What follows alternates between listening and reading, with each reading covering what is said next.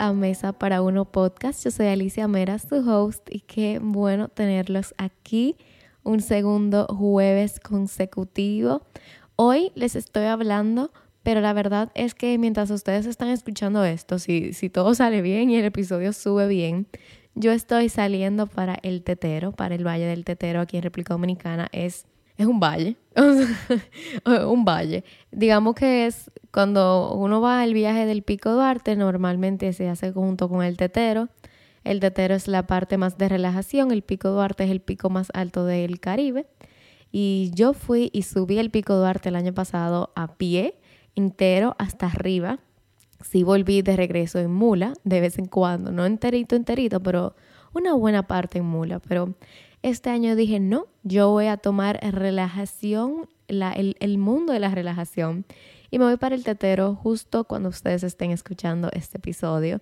Así que voy a estar desaparecida por las redes sociales, pero cuando vuelve voy a saber si les gustó este episodio. Y espero que todo salga bien también el viaje, porque voy con mi hermana y mis amigas, que ninguna de ellas ha ido ni al pico ni al tetero. Entonces va a ser una experiencia. Ellas iban a ir hasta el pico allá arriba. Yo no voy a poder verlas porque el, es es una experiencia muy buena ir al pico, de verdad, una experiencia que yo la recomiendo, pero como yo dije, es una experiencia y que yo solo la tengo que vivir una vez. Ya yo vi a Juan Pablo Duarte allá arriba, ya yo no lo tengo que volver otra vez, por más que yo quisiera ver a mis amigas pasando todo ese trabajo que se pasa.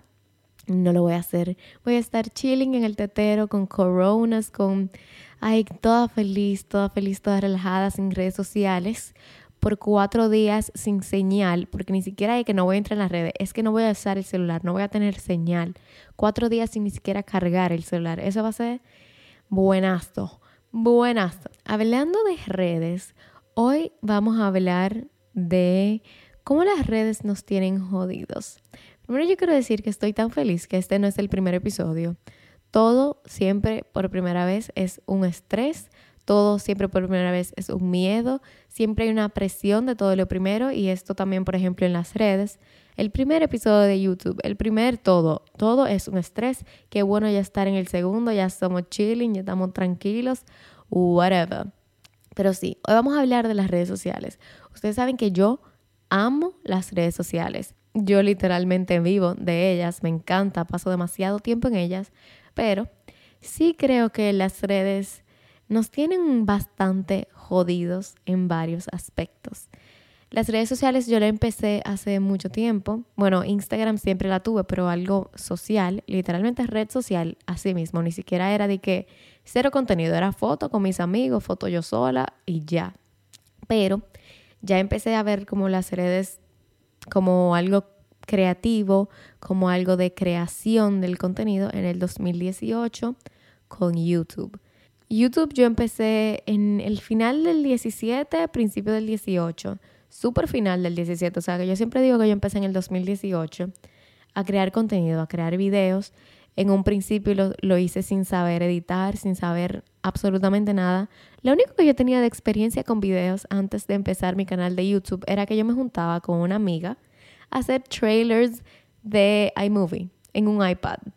Yo creo que la mayoría de las personas que empezaron YouTube tienen como un pasado así, como que de chiquito hacían videos que eran súper random, súper feos. Sí, así mismo empecé yo. Y la verdad es que yo consumía bastante contenido en YouTube. Yo amaba YouTube en el colegio, lo sigo amando, obviamente más todavía. Pero yo consumía muchísimo contenido en YouTube, sobre todo con Zoe Sugg. Yo no realmente yo no consumí la primera generación así como de youtubers tipo Jenna Marbles. Yo no veía esas personas, pero cuando llegaron así todos los británicos, Zoe Sugg, Alfie Days, eh, el rubio este, ojos azules, que es como de Sudáfrica, bueno, whatever, se me fue el nombre. Pero toda esa generación de, británicos me encantaban. Eh, me encantaba Janet Spen, me encantaba ver videos de YouTube en el colegio. Yo sí empecé mi canal después que yo salí del colegio. Yo no sé por qué realmente, porque mi colegio era como que nadie, no era como que nadie me iba a hacer bullying ni nada, pero nunca tomé la iniciativa de, de empezar mi canal hasta después de estar en la universidad ya. Y lo, lo funny es que yo convencí a mi mamá de comprarme una cámara de 1.200 dólares. Yo no sé cómo mi mamá dio 1.200 dólares por una cámara a una muchacha que nunca había tocado una cámara. Bueno, no, Santa, Santa en el 2008 me regaló una cámara, mi primera cámara, pero no era como que no era como que yo andaba haciendo video a cada rato, no. Yo no sé cómo fue que yo convencí que me regalaran esa cámara, pero sí, duré varios meses con mi cámara sin hacer absolutamente nada con ella. Hasta que en el 2018 empecé a hacer videos súper malos, empecé a hacer videos en inglés y a finales del 2019 yo decidí hacer un video de YouTube que se titulaba Irme viral en una semana en TikTok. Obviamente no me fui nada viral porque no, porque no, no era verdad, pero empecé TikTok y con TikTok fue que todo cambió. Obviamente ya yo tenía más de un año haciendo contenido, pero realmente no era como, no era que le estaba yendo muy bien hasta que llegó TikTok. Empecé a subir, subía muchísimas cosas random y llegó la pandemia. Yo seguía haciendo mi contenido normal, pero como veía tan poca gente en TikTok, yo fui cogiendo seguidores. Y con la pandemia, mientras más personas iban entrando y entrando a la plataforma, mis redes empezaron a crecer. La gente de TikTok fue yendo a mi Instagram, yendo a mi YouTube channel y tuve un crecimiento realmente que yo nunca había visto antes. Incluso en una semana, nunca se me va olvidar, hubo una semana que yo pasé mi canal de YouTube como de 3.000 seguidores a 10.000. Eso fue para mí una locura en ese entonces. Bueno, ahora mismo si yo subo 7.000 seguidores en una semana sería una locura para mí. Pero sí fue, fue un momento súper loco, súper buenísimo aunque no todo fue bueno, obviamente, y hablamos más adelante por qué digo eso, pero TikTok me permitió crecer mis plataformas y literalmente yo digo que gracias a TikTok y su crecimiento es que yo estoy ahora mismo donde yo estoy, viviendo de las redes. Entonces, con estas experiencias que yo he tenido, esta aventura en las redes por cinco años, yo he concluido que las redes nos, nos han jodido, literal. Yo soy la primera que lo digo porque las amo. O sea, yo amo las redes sociales. Reconozco el, el valor, todo lo bueno que tiene, pero también reconozco las cosas malas. Y si hay alguien que le gusta hablar de las redes, soy yo. Yo soy una persona muy callada, se los, creo que se lo dije en el episodio pasado. Pero desde que alguien menciona redes sociales, sea por bueno o sea por malo, yo no me callo. Desde que me hablan de cualquier cosa de las redes, que si las redes no sirven, ahí estoy yo defendiendo las redes. O si también están hablando demasiado bueno de las redes, yo le digo, ay, pero también hay un lado oscuro de las redes, porque, let's be real, hay muchas cosas buenas de las redes sociales, como conectar personas, eh, la gran información, o sea, la información viaja muchísimo más rápido. Hay trabajos nuevos como el mío, la libre expresión, también porque te da una, una vía de comunicación en donde todo el mundo puede expresarse, pero hay muchas cosas que me molestan a mí y son la razón por la que las redes nos, no quiero decirlo otra vez, pero nos han jodido. Y yo creo que la, la primera y una de las, de las más importantes para mí es que no vivimos el ahora. Y yo me estaba dando cuenta de esto más ahora. Era algo como que yo no pensaba tanto antes. No me importaba quizás antes. Pero unos más que otros de nosotros estamos todo el tiempo en Instagram o todo el tiempo en TikTok o todo el tiempo en YouTube. Aunque YouTube realmente no se considera tanto una red social, es más un buscador también. O sea, y lo digo desde la perspectiva de una creadora de contenido que a mí técnicamente me conviene que estemos todo el tiempo en las redes sociales, que a la gente le importe las redes sociales, pero llega un momento en el que de verdad preocupa lo poco que estamos viviendo y lo mucho que estamos creando. Y, ni siquiera estoy hablando tanto del consumir, porque obviamente consumimos demasiado contenido, o sea, las horas que podemos pasar scrolling through TikTok es una locura, eh, si tú empiezas por TikTok y dices que, ah, no, cinco minutos, un break de cinco minutos y se va una hora y media y tú dices, ¿y dónde se fue el tiempo? Porque pasó volando. Pero hoy yo no me voy a referir tanto al consumismo en las redes, a consumir tanto contenido, porque yo creo que es algo que se puede controlar más fácil. O sea, al final tú tienes la decisión de a quién seguir, qué tipo de contenido te importa y por cuánto tiempo tú quieres estar consumiéndolo. O sea, ahora mismo hasta los celulares te permiten controlar un poquito más eso cuando le ponen límites a las aplicaciones, algo que yo realmente yo nunca lo he hecho, pero si tú quieres bajar la cantidad que tú consumes contenido, puedes hacerlo y es algo que te puede ayudar. Pero lo que me molesta no es todo el contenido que se consume, sino todo el contenido que queremos producir. Wow, o sea, nosotros queremos grabar todo, queremos tener fotos de todo, queremos eh, que como que nada se nos olvide. Yo creo que es eso, como que queremos que todo se preserve que siempre queremos tener el celular creando contenido para subirlo en las redes. Y no estoy hablando de los creadores de contenido, estoy hablando de todo el mundo. O sea, ahora mismo todo el mundo tiene como una necesidad de compartir todo, que se olvida vivir el momento. Eso me lleva, ahora mismo estábamos celebrando el año nuevo y yo estaba en la montaña pasándomela con mi familia, con la familia de mi novio. Estábamos súper bien, cenando, bebiendo, chilling. Y en el momento que empiezan los fuegos artificiales, todo el mundo saca el celular a grabarlo. Mi mamá está con el celular grabando los fuegos artificiales. Yo estoy grabando los fuegos artificiales. Mi novio está grabando los fuegos artificiales. La hermana de mi novio está grabando los fuegos artificiales. Y puede que alguien diga como que no, eso es dos segundos, pero es que no toma dos segundos porque tú tienes que coger el celular Tienes que abrir la cámara, tienes que ver que está enfocando, tienes que darle a grabar, tienes que ver que se grabó y luego parar. Son una serie de pasos que al final te quitan la realidad, te quitan de vivir el momento. Incluso ahora me pasó que por yo estar buscando mi cámara en el celular para ponerme a grabar, cuando le di el celular a alguien que me tirara una foto, ya se habían acabado. O sea, yo me perdí de poder vivir ese momento, de vivir la, la emoción de un nuevo año, de ver los fuegos artificiales porque yo estaba más concentrada en tirarme una foto. Y otro ejemplo de esto son los conciertos. No hay cosa que me dé más como tristeza que ir a un concierto y lo único que se ve son los celulares. O sea, tú estás en un concierto, tú ves para adelante y ves celulares grabando al artista. Para la derecha, celulares grabando al artista. Para la izquierda, celulares grabando al artista. O sea, todo el mundo está grabando el concierto entero y nadie está disfrutando. O sea, cuando digo nadie, obviamente generalizando, no es que literalmente nadie, pero muy pocas personas realmente están disfrutando del artista. Y hace poco yo fui al concierto de Sebastián Yatra en Santo Domingo, que by the way estaba increíble, fue un concierto buenísimo. Y yo creo que la razón principal por la que a mí me encantó tanto este concierto fue porque cuando llegamos, cuando yo iba, yo me dije a mí misma, mi misma, hoy no es para grabar. Yo estaba haciendo más, o sea que obviamente yo tenía que grabar un poquito, pero yo literalmente tuve un story el día del concierto y grabé partecitas solo para el blog, pero la gran mayoría del concierto yo no tenía mi celular. Yo no estaba pendiente en grabar. Yo estaba viviendo el momento, yo estaba cantando, yo estaba brincando, yo estaba sonriendo.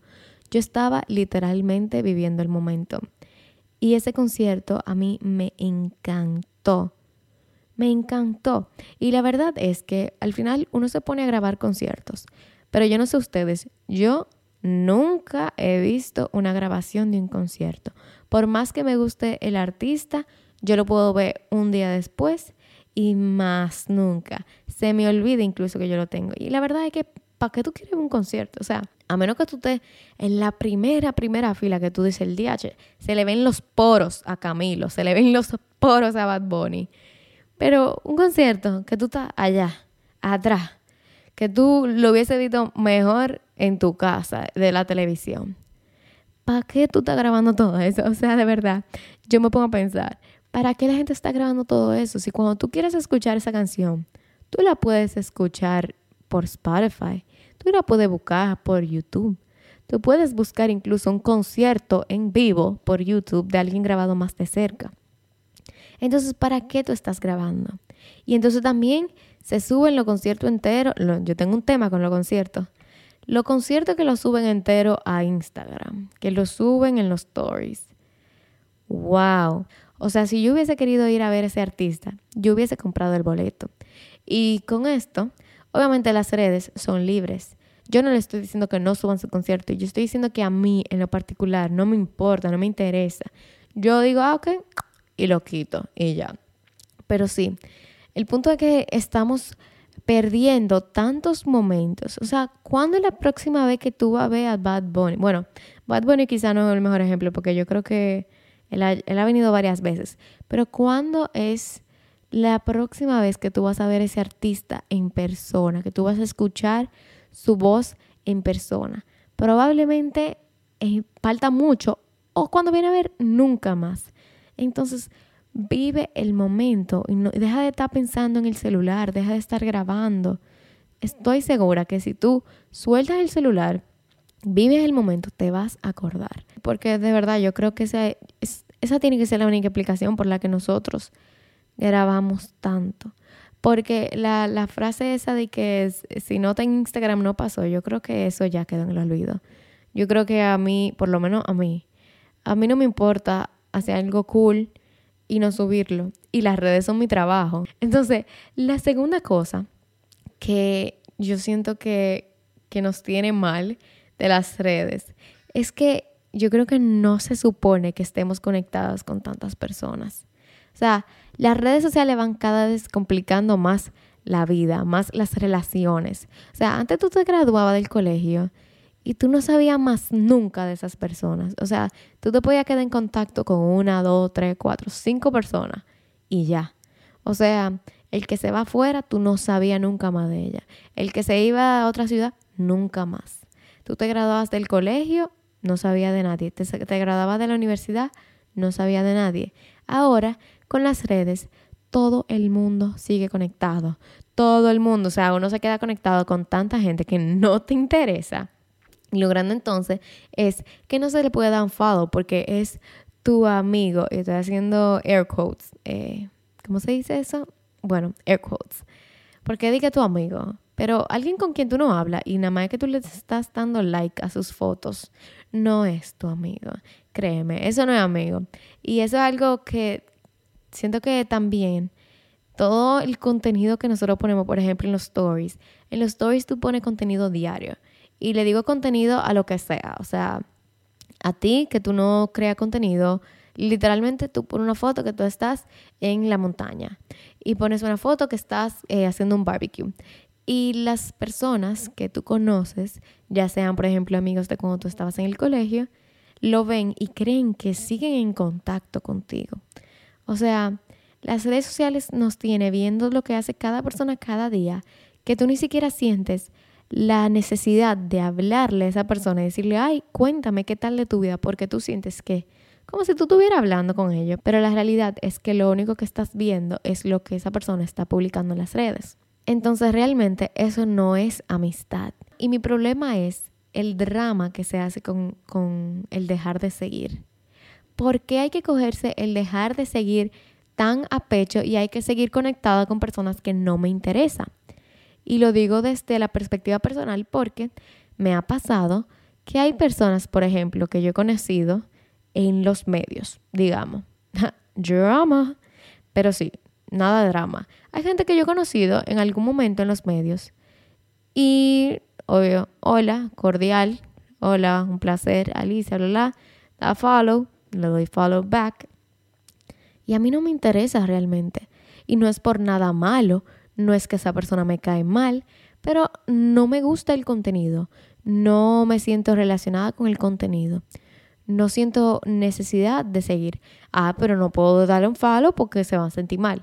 ¿Qué es eso? O sea, el botón de dejar de seguir, yo, yo digo que es mágico. Yo digo que el botón de dejar de seguir es lo mejor que tiene, es mejor que el botón de seguir. Porque, ¿para qué yo quiero que alguien me dé follow si yo no le intereso. Si a la foto que yo voy a subir no le va a dar like. Si no me va a responder, si no me va a poner un comentario, si no me va a responder un story. Y no es como que, ay, yo lo que quiero es like y comentario. No. Pero que no entiendo cuál es el drama.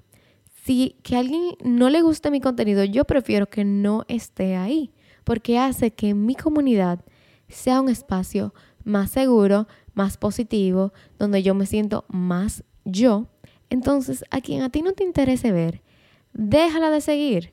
tú no tienes que estar conectada con Juancito que tú estudiaste junto en kinder. O sea, Juancito, lo siento, no me interesa ver tu familia de 500 hijos y que tú acabas de ser ascendido en el banco. No, no me interesa. Entonces, no tenemos que estar conectada con tanta persona. Dejemos ese como esa responsabilidad de, ay, yo le tengo que seguir y tengo que, que saber de él y su vida. No. Si a ti no te interesa estar conectada con alguien, no lo estés. De un follow y punto. It's not that big of a deal. It's not that big of a deal. Número tres. ¿Qué pique me da y qué horrible es que lo único que se hace, o la mayoría de lo que se hace viral, es por odio y que la gente tiene tanta sed de irse viral. Qué horrible.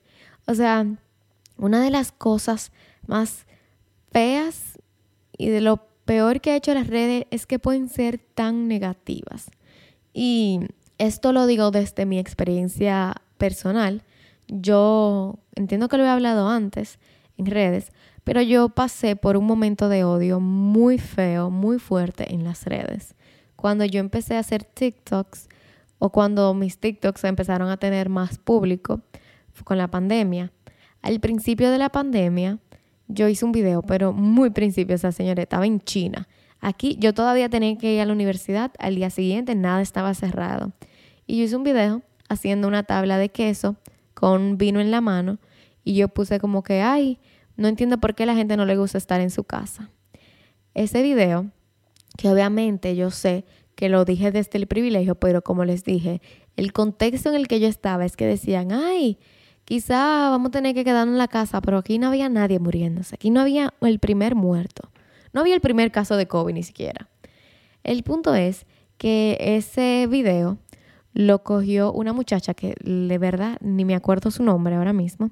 Ella cogió ese video e hizo un, un duet, un dueto, hablando de cómo yo debía morirme, de que yo era un insensible, que gente como yo no debería estar en el internet y que yo debería morirme y desaparecerme para siempre. Luego empezaron, obviamente les dije, eso ella lo cogió como tres meses después que yo lo publiqué, el contexto completamente diferente. Entonces la gente no ve eso. La gente solo vio que yo puse porque a la gente no le gusta estar en su casa. Entonces la gente cogió ese video, empezaron a hacer más videos de, hablando mal de mí. Y yo llegué a un momento en el que yo, de verdad, yo entraba a TikTok y en mi For You page, en el para ti, yo encontraba videos hablando mal de de mí, siempre. O sea, no había una vez que yo entrara a TikTok y yo no encontrara un video hablando mal de mí. Y para alguien que llevaba dos años haciendo contenido sin parar, luchando por, por tener un spot, digamos, en las redes, por tener como un espacio en las redes, tú entrar cada vez a las redes sociales y a una red social que yo amaba, en ese momento yo amaba TikTok. Y tú ver todo eso que estaba pasando era horrible. O sea, obviamente yo lloraba muchísimo, me dolía muchísimo. Yo hablaba con mis amigos y yo sé, y todo el mundo me decía, no, mira, que eso, esa gente no, tiene, no te conocen. Y obvio, yo lo sé que no me conocen, pero como quiera está ahí. Y cuando tú tienes tanto tiempo luchando por, por un sueño, digamos, duele. Entonces, una semana después de todo, todo ese drama, se va a viral un video mío en YouTube. Un video en el que yo estoy cocinando y cambio de escenario y digo, si se ve diferente fue que pasé a la otra cocina en mi casa, que en mi casa hay dos cocinas. Ay, ¿para qué fue eso? ¿Para qué fue eso? Ahí la gente se fue en una, que tú eres una privona, que deja de hablar inglés, que a mí que me importa. Pero en ese momento yo sabía que yo lo dije simplemente porque la gente se da cuenta y te dicen, ah, pero ¿cómo tú estás en una cocina crema y ahora tú estás blanca? Entonces yo quería ahorrarme esas preguntas. Y eso lo que trajo fue mucho, mucho hate. En esas dos experiencias que yo acabo de decirles, ¿qué trajeron consigo? Muchos seguidores. Ese video es mi video con más views. Tengo mucho que no sé cuántos views tiene, pero sé que llegó a tener más de 200 mil views. que para mí eso era una locura. Bueno, sigue siendo una locura para mí. Las dos veces que yo más odio he recibido en las redes sociales y fue todo en un mismo mes, fueron los meses que también más crecieron mis redes. Entonces, qué horrible que lo que llega a alcanzar muchas personas, lo que encuentra muchas personas en las redes es por odio. Lo que llega a tu perfil de mi contenido, que yo trabajo tanto por tener contenido bueno, contenido de calidad, lo que llega a tu perfil es lo que tiene odio solamente. Lo bueno muchas veces no llega lejos. La gran mayoría de veces no llega lejos. Y por esa sed que tienen las personas de crecer en las redes, de irse viral, la gente se va por el camino fácil. La gente hace cosas por querer apresurar un camino que realmente toma su tiempo para hacerlo de forma estable. Crecer en las redes puede ser muy fácil, de verdad, o sea, muy, muy fácil. Pero hacerlo con contenido de valor, con contenido limpio, no, para nada. Créanme lo que yo tengo cinco años y en YouTube tengo que tener como cuatro años subiendo dos videos semanal. Y ya he hecho como cuatro veces los fucking como vlogmas de hacer videos todos los meses, todos los días de un mes. Que eso es una locura. Pero sí, crecer en las redes es muy fácil. Suban tres fotos en bikini semanal para que vean cómo suben esos seguidores. O hagan contenido morboso. Contenido que se ve así como sexual, como llamativo, para que vean cómo suben esos seguidores. Tú vas a subir los seguidores, te lo tengo por seguro. Pero ¿cuál marca va a querer trabajar contigo? ¿Cuál conexión tú le estás diciendo a una marca que tú tienes con las personas cuando tú lo único que sube contenido para llamar la atención? Las redes no funcionan así. Y el culpable de eso es, es que se ha visto que lo que llama la atención realmente es lo plebe, es lo que tiene odio, es lo vulgar, y la gente que tiene esa sed de irse viral, no le importa. Hacen lo que tengan que hacer por, por llegar. Ese tipo la liebre y la, la tortuga de lo cuando éramos niños. El que va lento, el que va paso a paso, el que va haciéndolo bien, llega y cuando llega es el que Cartier quiere trabajar con ellos, es el que Chanel quiere trabajar con ellos, no el que quiere trabajar con champú, mi doñita rosa. Sorry si hay un champú que se llama Mi Doñita Rosa, pero dijo un nombre cualquiera. Pero sí, para mí es muy triste que lo, lo principal que se hace viral es lo que tiene odio, lo que es... Y ese odio puede ser muchas veces malinterpretación de algo. Pero ¿por qué tiene que ser lo de odio, lo que tiene cosas malas, lo que sube? No sé. Y eso muestra para mí una parte de los jodidos que estamos, porque somos nosotros que decidimos quiénes, quiénes se hacen viral y quiénes no. O sea, muchas veces se le da eh, una gran plataforma a personas que no la merecen para nada. Y por más que se hable de algoritmo y algoritmo ahí, no tiene nada que ver el algoritmo ahí. El algoritmo te empuja, pero la gente son las que te suben hasta arriba. Y la última razón por la que digo que las redes nos tienen jodidos es que, wow, ¿cuántas veces? Tómense un shot cada vez que yo he dicho eso. Es que todo el mundo tiene una opinión. Todo el mundo tiene una opinión en todo, absolutamente todo. Y siempre tienen la razón y siempre tienen que compartir aquella opinión. Porque la gente siempre ha tenido opinión de todo. Pero ¿por qué? tienen que sentirse siempre en la libertad de decirlo. O sea, para mí es tan poderoso tener la libertad de opinar y no hacerlo siempre. Porque tú no eres experto en absolutamente todo, pero quieres opinar en absolutamente todo. Eso yo personalmente no lo entiendo. Todos ahora mismo tenemos canales para opinar pero eso no significa que siempre hay que hacerlo. Y yo he aprendido con el tiempo que simplemente no todo el mundo tiene la misma inteligencia emocional, ni la misma prudencia, ni la misma empatía, porque creo que esas son tres cosas claves que yo puedo saber a través de un comentario que una persona deja.